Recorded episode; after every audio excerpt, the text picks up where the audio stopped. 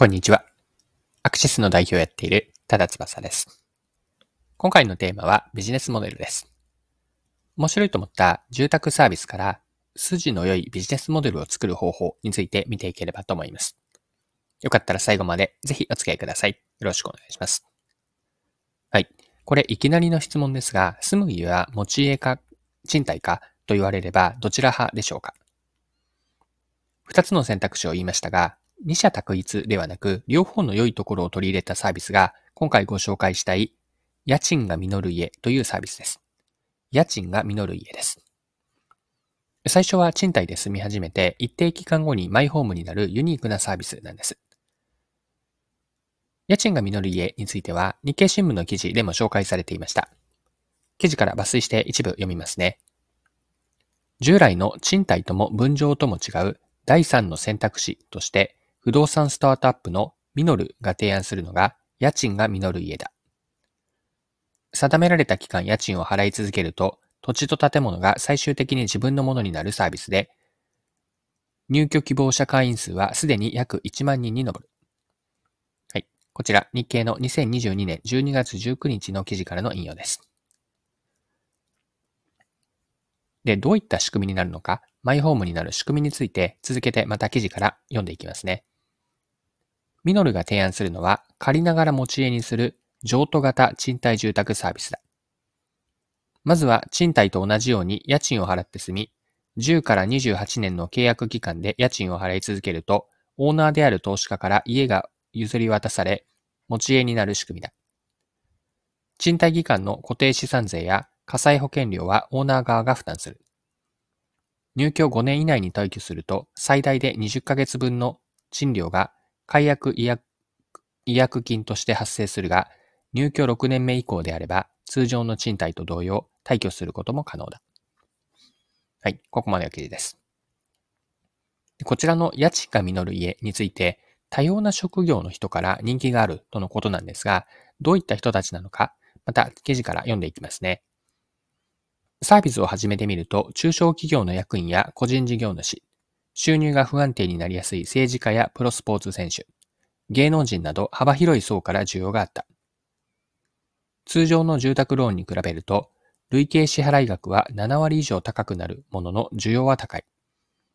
入居希望者は足元でも月に100から150人ずつ増えている。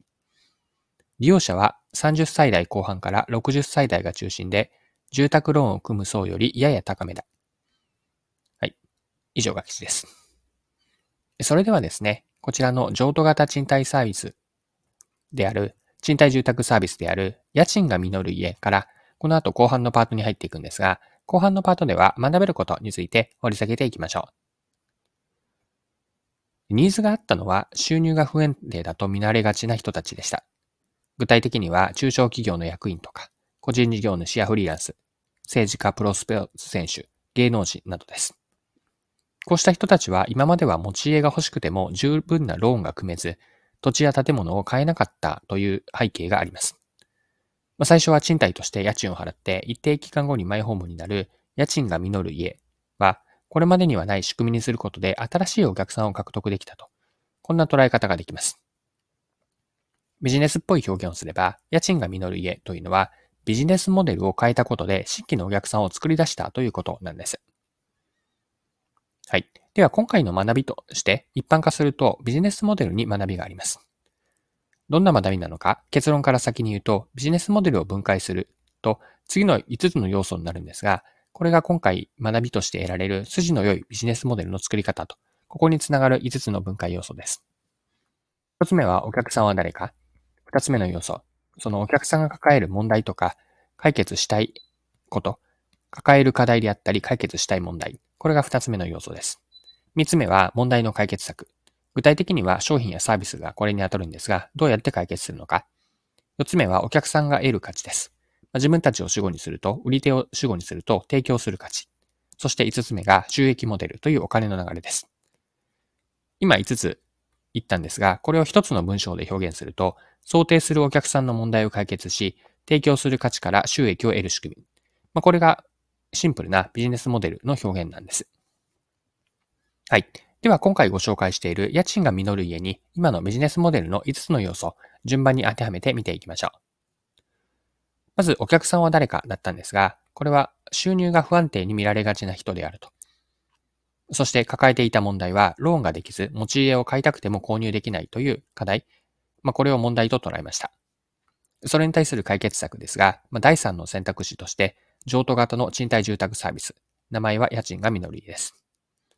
家賃が実る家の提供価値、お客さんへの提供価値は、最初は家賃、最初は賃貸として住むんだけれども、一定期間後に念願のマイホームを持てること、ここに価値があります。それによる収益モデルは、利用者は家賃を払って、サービス提供者のミノルは申し込みや手数料を得ると。また貸主も賃料を得るという収益モデルになっています。このように5つの要素で整理をすると、新しい仕組み、まあ、ビジネスモデルですよね。新しい仕組みにしたことで、まあ、困っている人たちにはありがたいサービスなことがわかります。借り主であるお客さん、貸し出す家主、サービス提供者であるミノル、まあ、自分たちですよね。まあ、それぞれにメリットになる、まあ、ウィンウィンウィンと言っていいビジネスモデルになっているんです。この譲渡型賃貸住宅サービスの家賃が実る家というのは、筋の良いビジネスモデルとは何か、どうやってビジネスモデルを作っていくのか、ここに学びがある事例です。はいそろそろクロージングです。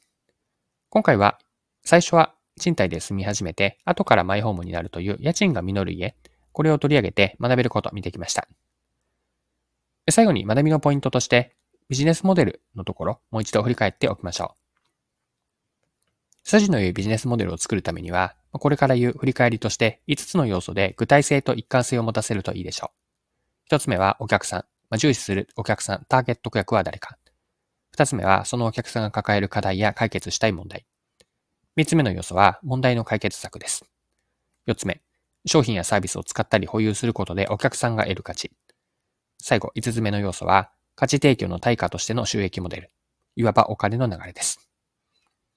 はい。今回も貴重なお時間を使って最後までお付き合いいただきありがとうございました。それでは今日も素敵な一日にしていきましょう。